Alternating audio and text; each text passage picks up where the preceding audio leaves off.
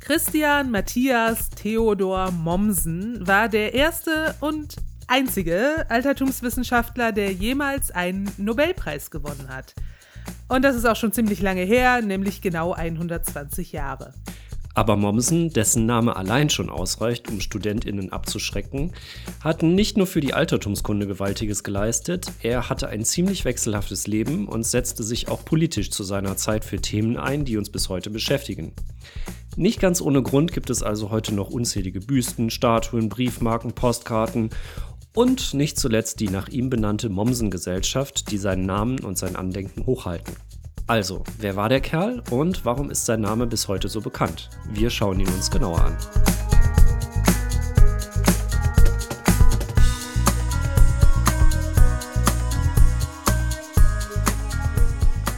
Heute zur Abwechslung also mal das 19. Jahrhundert. Ja, genau. Heute geht es für uns mal hauptsächlich in die jüngere Vergangenheit und nebenbei können wir ein bisschen in Uni-Erinnerungen schwelgen. Yay! Welche Rolle hat Mommsen denn bei dir im Studium gespielt? Naja, ich muss jetzt ehrlich sagen, klar, den Namen kennt man und öfter ist auch die Rede davon, dass er zu dem oder dem Thema das Standardwerk verfasst hat, das man heute noch so benutzt. Aber ich glaube nicht, dass ich eins dieser Werke jemals angefasst habe. Mm, doch. Hm. Das CIL. Ach, das ist auch von dem? Er hat es begründet. Ja, okay, das war mir dann jetzt tatsächlich neu. Aber bevor wir hier unsere ZuhörerInnen mit Erinnerungen an unser Studium vergraulen, fangen wir doch vielleicht erstmal bei seinem Leben an, oder? Genau, also, wer war Mommsen? Christian Matthias Theodor Mommsen. Ja, im 19. Jahrhundert hatte man noch ein Fabel dafür, Kindern gefühlt 15 Vornamen zu verpassen. Wurde im November 1817 in Garding geboren. Das liegt heute in Schleswig-Holstein. Damals gehörte es zum Herzogtum Schleswig. Das war echt noch eine ganz andere Zeit. Ja, das stimmt und das ist auch für den Hintergrund nicht ganz unwichtig. Also wir befinden uns hier wenige Jahrzehnte nach der Französischen Revolution. Man diskutierte über Themen wie die Freiheit des Individuums, über Staats- und Herrschaftsformen, wie diese neumodische sogenannte Demokratie, über die gesellschaftliche Bedeutung des Adels oder vielmehr welche Bedeutung der überhaupt in einem modernen Staat noch so haben sollte.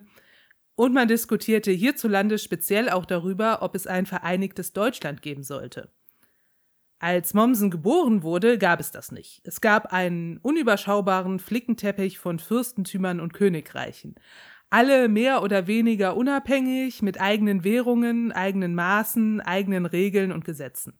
Man muss sich einfach mal vorstellen, du fährst von Hamburg nach Leipzig und musst da erstmal Geld wechseln, weil Sachsen ein komplett anderer Staat ist. Ja, genau. Zu Mommsens Lebzeiten kamen aber auch neue Fragen und Probleme hinzu. Die soziale Frage wurde etwa ab der Mitte des 19. Jahrhunderts immer wichtiger, als die Industrialisierung kickte und Massen von Menschen in die Städte wanderten. Die Bekämpfung von Armut, der Aufbau von Infrastruktur, Einrichtung sozialer Sicherungssysteme, die Rechte von Arbeiterinnen, das waren ganz neue Themen und Fragestellungen, die damals erstmals aufkamen. Und Mommsen erlebte auch die Vereinigung der deutschen Staaten zu einem gemeinsamen Kaiserreich. Da war er dann aber schon über 60. Gestorben ist er 1903 in Berlin. Das heißt, man könnte eigentlich sagen, Mommsen war voll ein Kind des 19. Jahrhunderts. Er hat es wirklich fast komplett mitbekommen. Genau, und das ist auch deswegen so interessant, weil Mommsen mehr war als nur ein Altertumswissenschaftler. Aber da kommen wir noch drauf. Er war der Sohn eines Pfarrers. Das ist übrigens für Altertumskundler im 19. Jahrhundert gar nicht so ungewöhnlich. Viele von denen, die später alte Geschichte oder klassische Philologie lehrten oder auch in der Altorientalistik groß rauskamen, stammten aus Pfarrerhaushalten. Das hatte zwei relativ gut nachvollziehbare Gründe. Zum einen die alten Sprachen, vor allem natürlich Latein, spielten zu dieser Zeit noch eine viel wichtigere Rolle im Kontext der christlichen Konfession als heute. Also heute bekommt man mal ab und zu so mit, dass der Papst bzw. der Vatikan gelegentlich irgendwelche Dokumente auf Latein veröffentlicht. Zu Mommsens Zeit und übrigens noch weit bis ins 20. Jahrhundert hinein wurden aber auch Messen auf Latein gehalten. Alle wichtigen liturgischen Texte waren auf Latein. Die Bibel wurde, zumindest innerhalb der Kirche, in der Regel auf Latein gelesen und so weiter. Latein war also für Geistliche alltäglich. Und wenn man jetzt speziell noch auf evangelische Pfarrer schaut, dann kommen auch die beiden anderen großen alten Sprachen mit ins Spiel, nämlich Altgriechisch und Hebräisch. Die lateinischen Bibeltexte sind ja nur Übersetzungen aus diesen beiden Sprachen. Die ebenfalls zu beherrschen und sich damit wirklich die Quellentexte erschließen zu können, hatte und hat in der evangelischen Kirche eine immense Bedeutung. Der Kontakt mit den alten Sprachen wurde Mommsen also praktisch in die Wiege gelegt. Und wenn man mit guten Lateinkenntnissen gewappnet ist, dann bringt man logischerweise auch die nötigen Skills mit, um sich eingehend mit der nichtchristlichen Geschichte der Antike zu befassen. Der zweite Grund, die Texte, mit denen man sich da befasste, stammten ja aus der Antike. Folglich musste man sich auch mit dem historischen Kontext auseinandersetzen. Pfarrer waren in der Regel ganz gut informiert, was die Geschichte des Römischen Reichs anging. Und evangelische Pfarrer im Speziellen hatten einen zumindest für ihre Zeit guten Durchblick durch die Geschichte des vorderen Orients. Das sind also so die beiden Hauptfaktoren, weshalb im 19. Jahrhundert viele Altertumsforscher eben Pfarrer waren oder aus Pfarrerhaushalten stammten. Das 19. Jahrhundert ist aber auch das Jahrhundert, in dem man allmählich zu der wissenschaftlichen Erkenntnis gelangte, dass die Schilderung der Bibeltexte und die historische Wahrheit manchmal zwei verschiedene Dinge sind. Das konnte Geistliche natürlich in einen Zwiespalt bringen. Nicht wenige mussten sich irgendwann auch entscheiden, gehe ich eher der Wissenschaft nach und akzeptiere, dass man die Texte der Bibel durchaus auch kritisch lesen muss? Oder bleibe ich meinen Glaubensinhalten treu? Heute sind Geschichte und Theologie zwei getrennte Forschungsbereiche. Damals ging das aber noch viel stärker ineinander über, besonders was die Personen betraf, die in den entsprechenden Bereichen aktiv waren. Für Mommsen war das aber wohl weniger ein Problem. Sowohl er als auch seine Geschwister ließen sich schon in ihrer Jugend nicht von den offenbar recht strengen religiösen Vorstellungen ihres Vaters vereinnahmen. Er selbst galt Zeit seines Lebens eher als liberal, was die Religion betraf. Mommsen machte sein Abitur in Schleswig und, das überrascht vielleicht erstmal, er studierte Jura in Kiel. Okay, das ist jetzt wirklich ein bisschen überraschend. Ja, vielleicht letzten Endes dann doch nicht so ganz, denn er begann, sich nach seiner Promotion vor allem auf das römische Recht zu spezialisieren. Ah, okay. Er wollte sich in diesem Bereich auch eine wissenschaftliche Karriere aufbauen. Aber ihm passierte das, was heute noch vielen NachwuchswissenschaftlerInnen passiert. Er musste erstmal Aushilfsjobs als Lehrer machen. Äh. Außerdem ging er auf Reisen und besuchte in den 1840er Jahren unter anderem Frankreich und Italien, bevor er 1847 nach Deutschland zurückkehrte. Ein Zeitpunkt, an dem es gerade in Deutschland anfing, spannend zu werden. Genau, im Jahr darauf fand die sogenannte Märzrevolution statt. Kurz gesagt, man forderte demokratische Reformen in den deutschen Einzelstaaten und eine Vereinigung dieser deutschen Staaten zu einem gemeinsamen Deutschland. Man könnte sagen, die Revolution war zunächst mal nicht so erfolgreich, aber die Ideen und Vorstellungen, die da vertreten wurden, die blieben natürlich und beschäftigten Politik und Gesellschaft auch weiterhin. Mommsen betätigte sich zu dieser Zeit als Journalist und vertrat ziemlich deutlich liberale Positionen. Das heißt mit anderen Worten, er machte sich bei den Mächtigen schon so ein bisschen unbeliebt. Ja, genau. Also liberale Ideen von politischer Freiheit des Individuums prägten die Märzrevolution und wurden in den Fürsten- und Königshäusern in Deutschland nicht so gerne gehört. Und das hat ihm auch erstmal einen Karriereknick verpasst, denn genau diese Leute waren seine potenziellen Arbeitgeber. 1849 erhielt er dann endlich die Chance, eine Professur in Leipzig. Und hätte er ab da einfach die Klappe gehalten, hätte er sich schon den Traum von der wissenschaftlichen Karriere erfüllen können. Aber hat er halt nicht gemacht. Er verfasste weiterhin liberale Texte und wurde daraufhin 1851 wieder entlassen. Es folgte eine kleine Odyssee, denn zuerst wurde ihm eine Professur in der Schweiz angeboten. Dort hatte man einen Lehrstuhl für römisches Recht eingerichtet, aber ihm gefiel es da überhaupt nicht. In einem Brief schrieb er über die Schweizer, hm, Zitat, die gehören zum Froschgeschlecht und man muss Gott danken, wenn sie Hochdeutsch sprechen und eine Serviette auf den Tisch legen. Zitat Ende. 1854 konnte er dann nach Breslau in Schlesien wechseln. Aber dort war er dann mit den Studenten unzufrieden und schrieb, hm, ebenfalls Zitat, die meisten stinken, alle sind faul. Zitat Ende. Nett. Ja, nach allem, was man so über seinen Stil weiß, scheint er sowieso kein besonders netter Professor gewesen zu sein. Er galt als herrisch, arrogant und als ein schlechter Lehrer. Er wiederum war mit den wissenschaftlichen Leistungen des Nachwuchses ziemlich unzufrieden und nannte seine Schüler auch mal die junge Impotenz. Ähm, Stichwort Potenz. Im selben Jahr, also 1854, heiratete er außerdem seine Frau Maria Auguste, mit der er im Laufe der Jahre 16 Kinder hatte. 16? Ja, warum nicht? Kann man doch machen, oder? Ja, kann man machen. Also die Mommsens sind eine ziemlich weit verzweigte Familie. Übrigens nur so nebenbei Oliver Mommsen, den einige vielleicht in der Rolle als Nils Stedefreund aus den Leipziger Tatorten kennen, das ist Theodor Mommsens Ur-Urenkel. Aber zurück zum alten Mommsen. Der erhielt dann vier Jahre später endlich einen Ruf an die Preußische Akademie der Wissenschaften. Und ab da war er dann endgültig einer der ganz Großen der Altertumskunde und erarbeitete sich auch international ein gewaltiges Renommee. Er wurde Mitglied mehrerer nationaler und internationaler wissenschaftlicher Institutionen und Akademien, die ich jetzt hier nicht alle aufzählen möchte. Danke. Er erhielt unter anderem die Ehrendoktorwürde der Uni Greifswald und so weiter und so weiter. Das überspringen wir hier einfach mal alles und kann man dann bei Wikipedia nachlesen, wenn es euch interessiert. Sein wichtigster Beitrag zur althistorischen Forschung waren dabei sicherlich zwei Werke. Einmal verfasste er von 1854 bis 1856 ein Überblickswerk über die römische Geschichte bis zum Ende der Republik. Naja, Überblickswerk ist vielleicht ein bisschen der falsche Begriff. Das sind doch drei Bände. Ja, doch, im 19. Jahrhundert war sowas durchaus ein Überblickswerk. Sagen wir mal, es ist ein ziemlich umfassendes Überblickswerk. Aber er greift ja keinen einzelnen Aspekt aus der römischen Geschichte heraus. Es ist eine Gesamtdarstellung. Vielleicht passt der Begriff besser. Für dieses Werk erhielt er dann auch später den Literaturnobelpreis. Genau, dieses Werk prägte die althistorische Forschung massiv. Teilweise hinterlässt das bis heute Spuren, denn Mommsen zeichnet darin unter anderem auch ein recht positives Bild von Cäsar.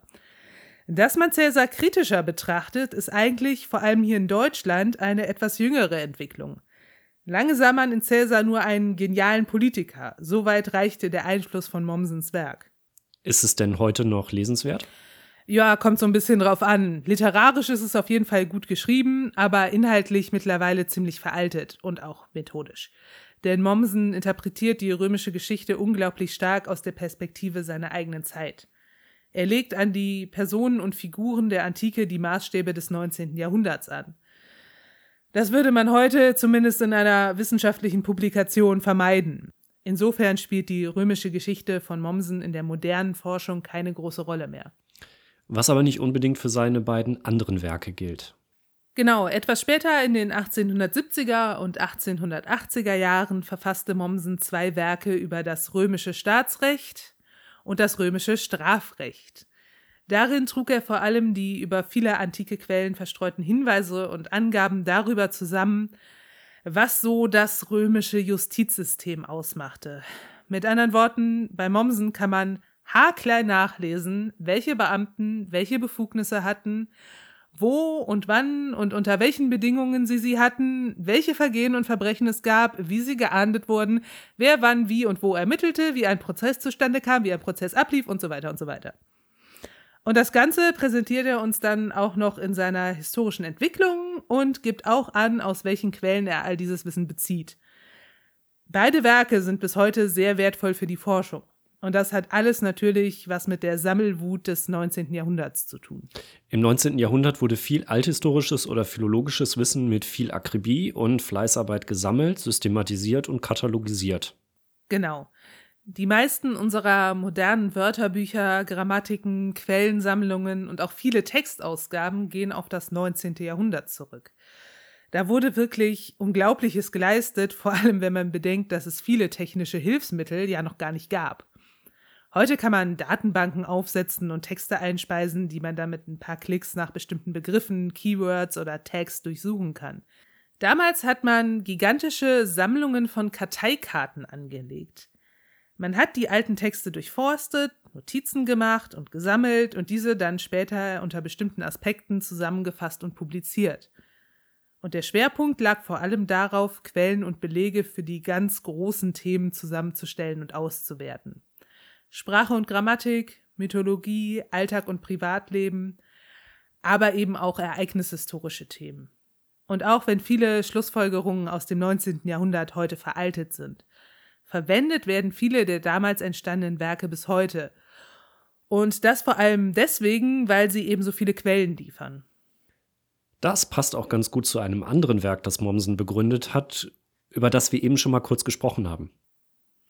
Ach ja, das CIL, richtig? Genau, das sogenannte Corpus Inscriptionum Latinarum auf Deutsch, Sammlung der lateinischen Inschriften. Die Idee kam Mommsen bei seinem Italienaufenthalt in den 1850er Jahren. In diesem CIL, das wir als StudentInnen nur mit der Kneifzange angefasst haben, werden also seit Mommsen bis heute alle lateinischen Inschriften gesammelt, die man so findet. Das ist vor allem für die historische Forschung natürlich sehr wertvoll. Mommsen selbst hat die ersten Bände davon schon zu Lebzeiten erarbeitet und herausgegeben. Aber die Reihe wird bis heute fortgesetzt, weil immer neue Inschriften gefunden werden und in das Korpus aufgenommen werden. Und Mommsen setzte auch gleich einen ziemlich hohen Standard bei diesem Werk. Denn zum einen wird jede Inschrift, die da rein soll, von dem oder der Autorin persönlich in Augenschein genommen. Es gibt, wenn möglich, ein Foto des Originals und nicht nur interpretierende Abschriften. Wenn man sich also über eine Inschrift informieren will, dann findet man im CIL eigentlich alles, um sich ein gründliches Bild vom Text machen zu können. Das Einzige, was das noch übertreffen würde, wäre, wenn man selbst hinfahren würde, um sich die Inschrift anzuschauen. Aber das ist ja nicht immer so ganz einfach. Also, das CIL ist ein sehr wichtiges Werk für die Altertumskunde. Und man sollte vielleicht noch erwähnen, dass es mega langweilig ist. Ja, auf jeden Fall. Dass Mommsen dafür keinen Literaturnobelpreis bekommen hat, ist schon irgendwo nachvollziehbar. Aber es sind halt meistens die langweiligen Werke, die für die Forschung am wertvollsten sind. Und so ist es ja auch mit dem CIL. In dem Zusammenhang kann man übrigens auch gut verstehen, warum 1880 für Mommsen kein gutes Jahr war. Was ist denn da passiert? Da ist sein Arbeitszimmer abgebrannt. Oje, ja, das war dann wahrscheinlich für ihn ein ziemlich herber Verlust. Ja, allerdings, da gingen unglaublich viele Notizen und Unterlagen verloren, mit deren Hilfe er vielleicht noch mehr hätte publizieren können. Aber das ist natürlich wie immer ein bisschen spekulativ. Das, also einmal die römische Geschichte, seine Werke über das römische Recht und die Begründung des CIL sind wohl seine Hauptverdienste für die Altertumskunde. Darüber hinaus hat er natürlich im Laufe seines Lebens noch etliche andere kleine und große Aufsätze und Werke verfasst, die wir an der Stelle jetzt aber auch mal überspringen. Wir haben aber beim Einstieg ja gesagt, dass Mommsen nicht nur als Wissenschaftler und Forscher einiges geleistet hat. Er war in all der Zeit, in der er seine Karriere voranbrachte, immer auch politisch. Aber damit hast du dich ja jetzt was näher befasst, oder? Ja, ich habe mal versucht, mir da einen Überblick zu verschaffen. Also, Mommsen war ja schon während der Märzrevolution mit seinen liberalen Ideen ziemlich angeeckt, wie du eben schon erwähnt hast. Und dieser Hang zum Liberalismus hörte auch später nicht auf. Er war 1861 Mitbegründer der Deutschen Fortschrittspartei, die dem liberalen politischen Spektrum zugehörte. Ich hake da jetzt aber als Historikerin mal kurz ein. Ähm, wir haben jetzt hier schon ein paar Mal den Begriff liberal benutzt, was ja auch richtig ist. Ich möchte nur nicht, dass nachher jemand denkt, Mommsen würde heute die FDP wählen. Es gibt sicherlich politische Traditionen, die sich bis heute fortsetzen, aber man sollte im Hinterkopf behalten, dass Liberalismus im 19. Jahrhundert und heute große Unterschiede aufweisen. Äh, das musste ich jetzt nur noch gerade mal loswerden. Kein Problem. Mommsen war übrigens buchstäblich auch Politiker. Er saß als Abgeordneter einige Zeit in Landtagen und war sogar später Reichstagsabgeordneter allerdings mit wechselnder Parteizugehörigkeit. Sein Schwerpunkt dabei war aber immer die Bildungspolitik, also er blieb auch als Politiker quasi seinem Metier treu. Und wie kam er als Politiker so an? Naja, also er genoss eine hohe Autorität. Die Leute hörten ihm zu.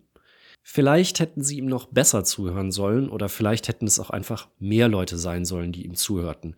Denn Mommsen war auch ein scharfer Kritiker des Imperialismus. Am Ende wandte er sich enttäuscht von der Politik ab, denn er ging mit der Politik des Deutschen Kaiserreiches nicht konform und sah eine dunkle Zukunft kommen. Der Mann war also Prophet. Ja, weiß ich nicht.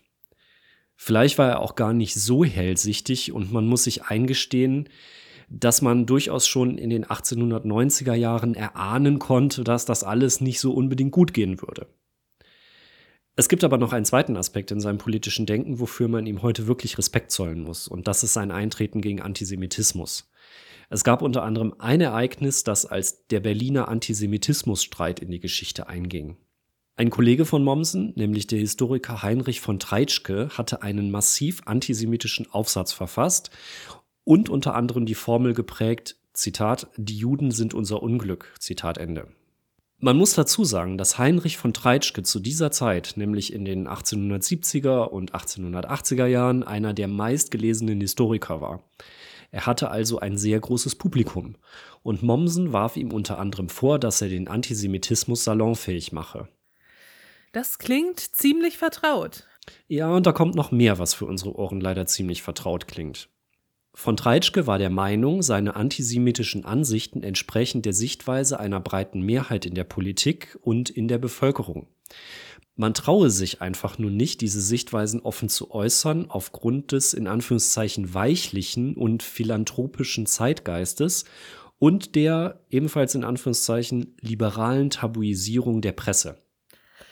Ja, das könnte jetzt auch so alles in meinem Twitter-Feed stehen, nur mit etwas moderneren Begriffen vielleicht. Hat ja jetzt schon sowas von Schlafschafen und Lügenpresse und so weiter. So ist es. Schon damals fiel es offenbar bestimmten Leuten schwer zu verstehen, dass gruppenbezogene Menschenfeindlichkeit keine Meinung ist, sondern ein Angriff auf Grundrechte. Und es ist Mommsens großes Verdienst, dass er dem entgegengetreten ist. Wir sind ihm sicherlich dankbar für das CIL und für seine fetten Werke über römisches Recht, aber das hier war wirklich bedeutsam. Leider wissen wir heute, dass seine Worte und auch die Worte vieler anderer, die sich am Antisemitismusstreit beteiligten, verhallt sind. Seine politischen Ansichten zum Thema Antisemitismus sind vielleicht nach heutigen Maßstäben auch nicht immer ganz frei von Kritik, denn er war zum Beispiel der Meinung, dass sich Juden stärker assimilieren und so in die deutsche Gesellschaft integrieren sollten. Da würden wir sicherlich heute an der einen oder anderen Stelle einhaken, aber für seine Zeit war er schon ziemlich weitsichtig. Die Folgen dieser politischen und geistigen Strömungen der Zeit musste er dann zum Glück nicht mehr miterleben. Er starb 1903, also in dem Jahr, nachdem er den Nobelpreis erhalten hatte. Er hat den Untergang des Kaiserreiches im Ersten Weltkrieg nicht miterlebt, den er ja offensichtlich so zumindest vage erahnt hat. Und er hat auch die Katastrophe des Zweiten Weltkriegs und die Shoah nicht miterlebt. Insgesamt also eine ziemlich beeindruckende Persönlichkeit, wenn man das alles mal vielleicht versucht zusammenzufassen. Ja, kann man so sagen. Er war einer der bedeutendsten Altertumskundler des 19. Jahrhunderts, der auch bis heute noch seinen Platz in der Forschung hat. Außerdem war er politisch auf der Höhe der Zeit oder ihr vielleicht sogar ein wenig voraus und setzte sich für Ziele und Ideale ein, mit denen wir heute noch was anfangen können, auch wenn sie nicht immer ganz frei von Kritik sind. Er selbst hat das alles aber wohl etwas anders gesehen, denn was ich gerade aufgezählt habe, hätte Mommsen lieber umgekehrt gehabt. Also, dass man ihn in erster Linie als engagierten Politiker gesehen hätte, der auch als Altertumskundler tätig war. Er war Zeit seines Lebens offenbar ziemlich enttäuscht davon, dass sein politisches Engagement neben seinem Ruhm als Forscher verblasste. Das meint man ja gar nicht so, ne? Wenn man ihn so aus unserer heutigen Perspektive betrachtet, dann ist es ja wirklich so, dass fast niemand überhaupt sein politisches Engagement kennt. Das stimmt. Und er scheint darunter auch sehr gelitten zu haben. Er sagte sogar einmal sinngemäß, meine Vorlesungen langweilen mich und wahrscheinlich auch das Publikum. Und von der deutschen Politik und Gesellschaft war er gegen Ende seines Lebens offenbar ganz schön enttäuscht. Fast schon verbittert, könnte man sagen. An seine Frau schrieb er 1895 in einem Brief, er wolle einen namenlosen Grabstein haben, denn er wolle, Zitat, von dieser Nation ohne Rückgrat persönlich so bald wie möglich vergessen sein. Zitat Ende. Das klingt wirklich ziemlich verbittert. Ja, und in seinem Testament wird er vielleicht noch etwas bitterer. Da sagte er, er habe danach gestrebt, ein Bürger zu sein. Das sei aber gescheitert, denn, Zitat, das ist nicht möglich in unserer Nation, bei der der Einzelne, auch der Beste, über den Dienst im Gliede und den politischen Fetischismus nicht hinauskommt. Zitat Ende. Ja, auch das klingt erstaunlich modern. Genau. Aber ich würde Mommsen trotzdem nicht als eine Art Wunderkind in seiner Zeit herausstellen wollen. Natürlich, wissenschaftlich und fachlich war er eine Koryphäe. Und in seinen politischen Sichtweisen war er ohne Zweifel weitsichtig. Aber eigentlich würde ich ihn eher als ein Beispiel für die vielen Leute sehen, die ganz oder auch nur teilweise ähnlich dachten, die wir aber heute alle nicht mehr kennen. Wir sehen im 19. Jahrhundert ja oft den Ursprung vieler Entwicklungen, die sehr negative Folgen nach sich gezogen haben. Das betrifft gedankliche, politische und ideologische Strömungen, die später viel Leid in die Welt gebracht haben.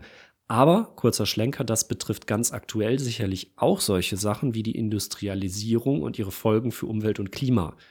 Auch das hat im 19. Jahrhundert ja seinen Ursprung. Vieles konnten die Menschen der damaligen Zeit noch nicht wissen und abschätzen. Mommsen ist aber ein Beispiel dafür, dass das alles vielleicht nicht so alternativlos war, wie man manchmal glauben könnte. Das stimmt. Also das ist vielleicht auch so eine Sache, die man sich zu selten klar macht. Wir heute betrachten geschichtliche Ereignisse ja oft von ihrem Ergebnis aus. Zu Mommsens Zeit war das aber ja alles noch ergebnisoffen. Nicht für jedes Ergebnis offen, aber Alternativen hätte es durchaus gegeben. Genau, wenn man vielleicht mal ein modernes Beispiel nehmen will. Viele von uns erinnern sich sicherlich an den 11. September. Heute wissen wir, welche Folgen das Ereignis hatte, aber die von uns, die den Tag bewusst miterlebt haben, können ja mal überlegen, was ging mir damals durch den Kopf, welche Szenarien gab es und welche davon wären auch durchaus plausibel gewesen. Und dann macht man mal den Abgleich mit der Geschichte, also damit, was danach wirklich passiert und eingetreten ist. Oder etwas weniger lange her die Wahl Donald Trumps zum US-Präsidenten. Das war für viele Leute ein Schock. Und es gab ja unglaublich viele Szenarien dazu, was während seiner Präsidentschaft alles hätte passieren können. Und ich lehne mich vermutlich jetzt nicht allzu weit aus dem Fenster, wenn ich sage, zum Glück sind uns die meisten dieser Szenarien dann doch erspart geblieben. Also einen Atomkrieg haben wir jedenfalls zumindest nicht erlebt. Und einen Bürgerkrieg hat es in den USA während seiner Präsidentschaft auch nicht gegeben. Und das ist vielleicht ein ganz gutes Beispiel dafür, um sich in das späte 19. Jahrhundert so ein bisschen reinzudenken. Vieles war nicht klar. Niemand konnte wirklich wissen, dass es zu etwas wie dem Ersten Weltkrieg kommen würde. Aber das ungute Gefühl, dass illiberales, nationalistisches, antisemitisches und rassistisches Gedankengut irgendwann gefährlich werden könnte, das konnte man schon haben und Mommsen ist ein Beispiel dafür. Okay, damit sind wir aber bei einem sehr komplexen Thema angekommen, nämlich so etwas wie einer Gesamtbetrachtung und Bewertung des 19. Jahrhunderts.